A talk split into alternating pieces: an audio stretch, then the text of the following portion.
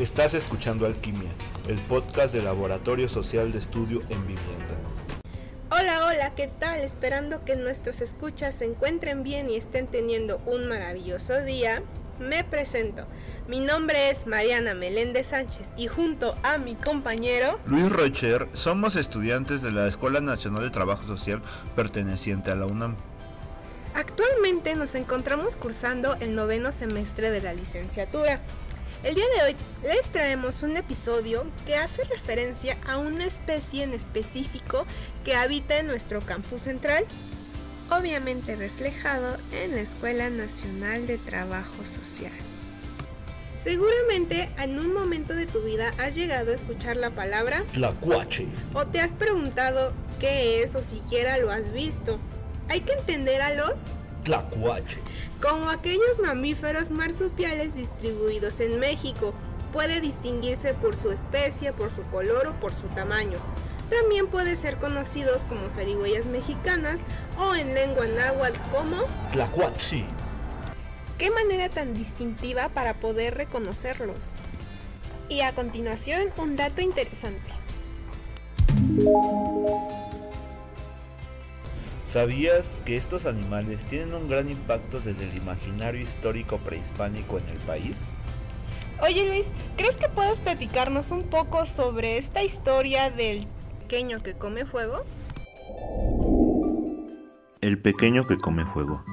Esto se debe a la vieja leyenda mesoamericana que cuenta que cuando el hombre todavía no conocía el fuego por ser propiedad de los dioses, el tlacuache, con engaños se acercó a una hoguera que quemó su cola, por lo que le quedó pelona, y él escondió una brasa en su marsupio, compartiendo el fuego como un tesoro con los hombres. Es realmente interesante cómo desde tiempos prehistóricos la especie tiene un gran renombre, no solamente viéndolo desde el tiempo atrás, sino también en la actualidad, cosa que se puede ver y se puede reflejar en temas que tienen que ver con la urbanización y cómo es que ésta ha impactado en nuestro planeta. Es por eso que esta especie tiene varias desventajas al momento de desarrollarse dentro del campus central y también en la Escuela Nacional de Trabajo Social, ya que se sabe que la urbanización es un proceso en el cual se modifica el entorno en el cual nosotros nos desarrollamos, ya sea para cualquier actividad que en este caso sería educativa, recreativa. La urbanización impacta de forma negativa en el hábitat de los tlacuaches. Es como ellos pierden la forma en que pueden subsistir ya que le temen al hombre y es por eso que regularmente los encontramos rondando en las noches.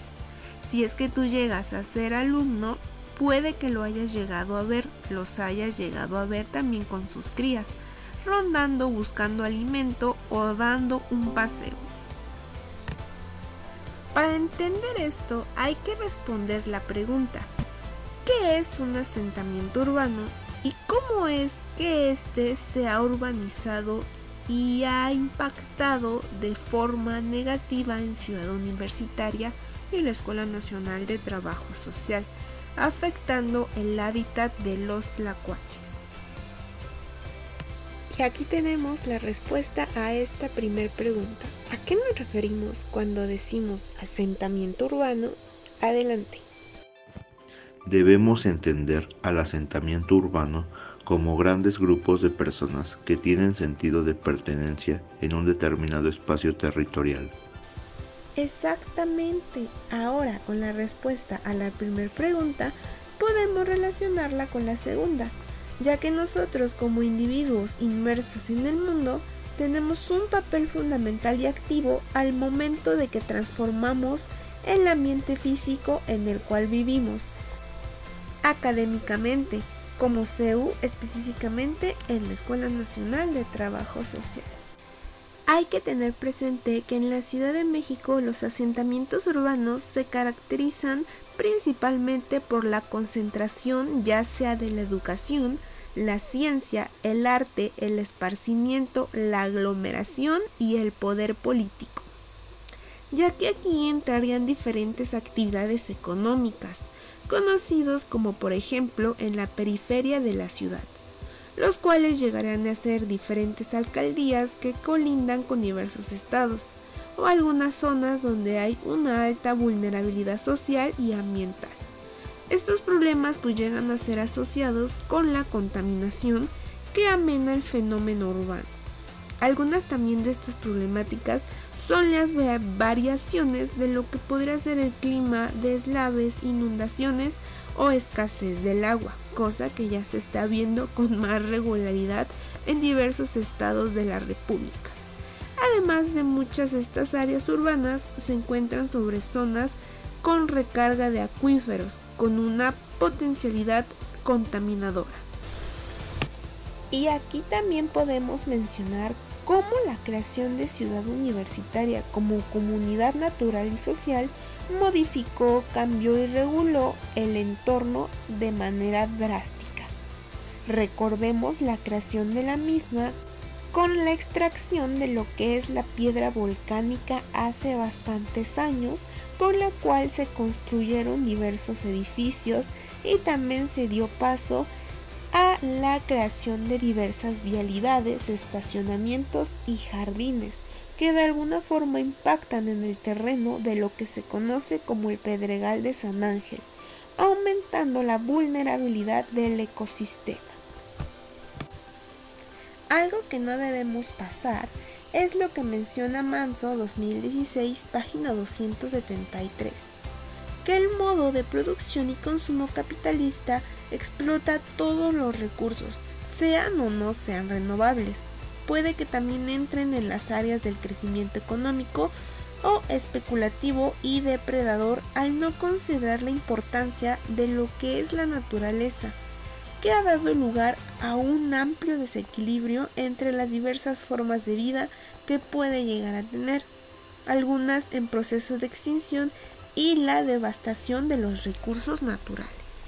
Giddens 2007 nos comenta que también el problema del medio ambiente es una crisis dentro de la sociedad humana, que se presenta de diferentes maneras en cada región, y que en caso del sur del Valle de México se manifiesta en una serie de conflictos socioambientales que pueden estar generados por la racionalidad del mercado capitalista, el cual trae consigo la mala planificación de la ciudad. El crecimiento desordenado es común en la mayoría de las ciudades de México, nosotros en algún punto nos hemos percatado que en diversas zonas de la ciudad existe ya una aglomeración y un crecimiento desmedido de la población, lo cual explota demasiado el recurso, la naturaleza, afectando a que ésta pueda desarrollarse de forma común como debería de ser.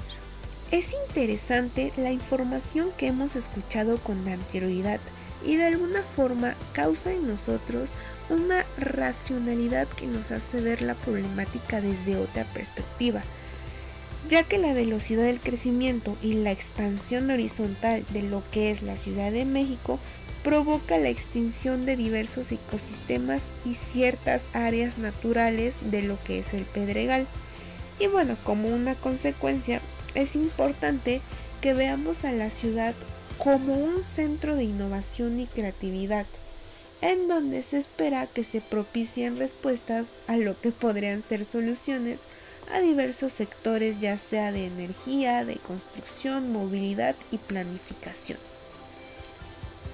CEU no es una excepción, ya que tanto por causas externas, ya sea por presión sobre el pedregal, o internas al momento de mencionar la planificación mal estructurada, se ha llegado a tener o se ha obtenido una oportunidad para que ésta sea un poco más sostenible al ser un centro que alberga en donde se espera que el conjunto de diversas instancias de la ciudad universitaria contribuyan a una mejora en la calidad de vida de la comunidad que pertenece ahí y de los habitantes de la ciudad que se encuentran a sus alrededores aunque para ello se debe coordinar una estrategia que tenga conectividad colaboración y coordinación para su accesibilidad, tamaño y conservación. El ecosistema alberga a más de 1500 especies, entre ellas 900 son insectos y arácnidos, 33 son mamíferos, 20 reptiles y 3 anfibios. A continuación mencionaremos algunos ejemplares. Tenemos al cacomixle, a la rata cambalachera mexicana, al murciélago hocicudo de Curazao, a la musaraña, al tlacuache, a la zorra gris, a la víbora de cascabel pigmenta mexicana, al colibrí pico ancho y la lagartija espinosa de collar. Esta información es recabada por el Manual de Procedimientos del Programa de Adopción a la Reserva Ecológica del Pedregal de San Ángel, PROREPSA, CEREPSA 2008 aunque nosotros para este episodio del podcast nos dirigimos y tomamos en cuenta lo que más o más podemos percatarnos que existe en la Escuela Nacional de Trabajo Social.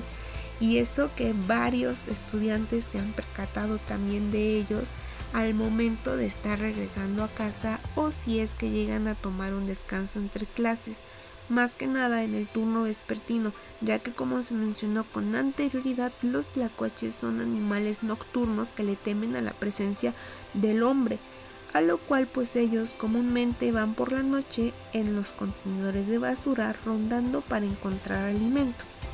Al tlacuache también se le puede conocer con su nombre científico de Didelpis virginiana. ¿Y tú, Luis, qué puedes comentarnos respecto al tema y a la importancia de esta especie dentro de Ciudad Universitaria y de la Escuela Nacional de Trabajo Social? Hay que tener presente que los tlacuaches son hábiles para sobrevivir y adaptarse a los cambios del ecosistema en el que se desarrollan no obstante, como individuos dentro de Ciudad Universitaria y la ENS, podemos ayudar a encontrar alimento, como frutos o huevo, inclusive los desperdicios orgánicos de nuestro hogar. Exacto, tienes toda la razón. Es por eso que es muy importante que si nosotros llegamos a percatarnos de esta especie dentro de Ciudad Universitaria o de la Escuela Nacional de Trabajo Social, podemos aportar nuestro granito de arena. Es así que también desde casa podemos implementar llevarle algún tipo de alimento orgánico que es que nosotros ya no queremos, ya que ellos se alimentan principalmente de diversos desperdicios. Es por eso que los encontramos regularmente merodeando en los botes de basura. Es muy importante tener conciencia y ser racionales al momento de ponernos a pensar cómo es que nuestra presencia en su entorno ha modificado drásticamente su hábitat teniendo que acostumbrarse a diferentes acciones como por ejemplo sobrevivir, subsistir, desarrollarse y también de alguna forma buscar su alimento, cosa que es comúnmente lo que más nos podemos percatar si es que los llegamos a ver. Lamentablemente esta especie se ve vulnerable al momento de querer transportar a sus crías y de alguna forma que ellos puedan transitar por las diversas facultades y escuelas, ya que comúnmente las llegamos a ver merodeando y rondando por ahí y en algunos casos nos hemos percatado de la siguiente información. Adelante, Luis. Es muy común encontrar tlacuaches atropellados en los circuitos de ciudad universitaria, muchos de los cuales mueren o quedan muy lastimados. Es por eso que... Encontrarse a un tlacuache vivo, lastimado o muerto dentro o cerca de las dependencias y entidades universitarias es frecuente y puede llegar a causar inquietud y nerviosismo en las personas que lo encuentran. Por esto, consideramos importante dar a conocer la siguiente información que ayudará a saber qué hacer en caso de encontrar a un tlacuache con el objetivo de ayudar a su conservación. Hay que estar atentos ante cualquier situación que se nos llegue a presentar al momento de ir a asistir a nuestras clases o si es que vamos de regreso a nuestro hogar, si es que pertenecemos al turno vespertino en la Escuela Nacional de Trabajo Social. Muy importante que si nosotros no somos especialistas y tenemos un conocimiento previo de cómo manejar la especie, no debemos para nada acercarnos a ella, ya que comúnmente cuando se sienten amenazados, algo que podemos notar es que comienzan a babear muchísimo y representa bastante estrés para ellos. Importante que sepamos que no debemos intentar manipularlo o agarrarlo o siquiera cargarlo, ya que su mordida es muy pero muy fuerte y dolorosa.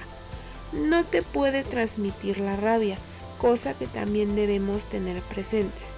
Este animal se encarga de controlar plagas y también debemos estar atentos si es que en algún momento llegan a aplicar la famosa tanatosis.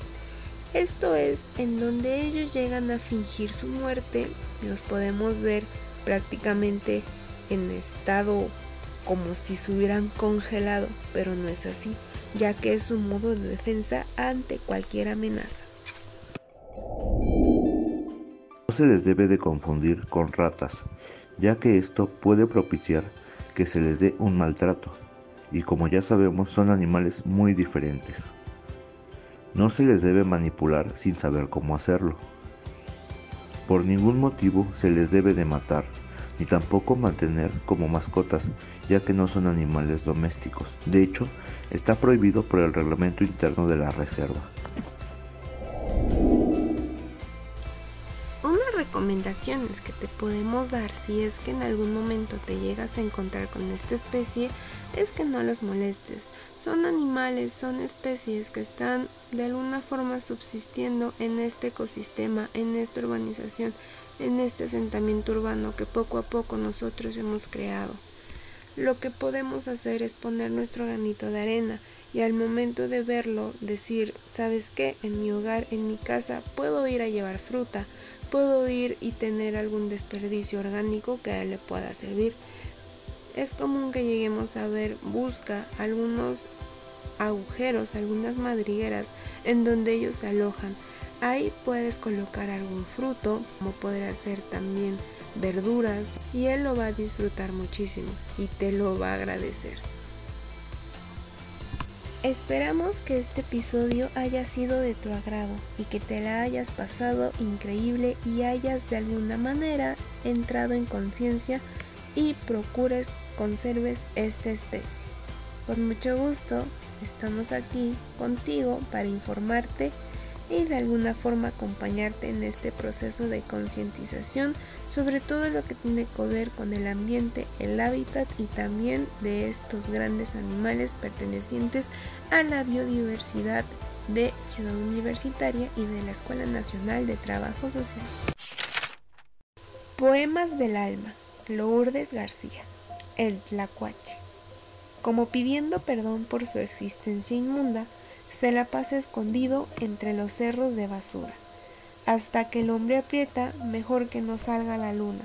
No es la calle el mayor peligro, aunque constantemente sus huesos crujan bajo las ruedas, ni los perros montenares cuando entre zarundeos les clavan los colmillos exprimiendo de la vida.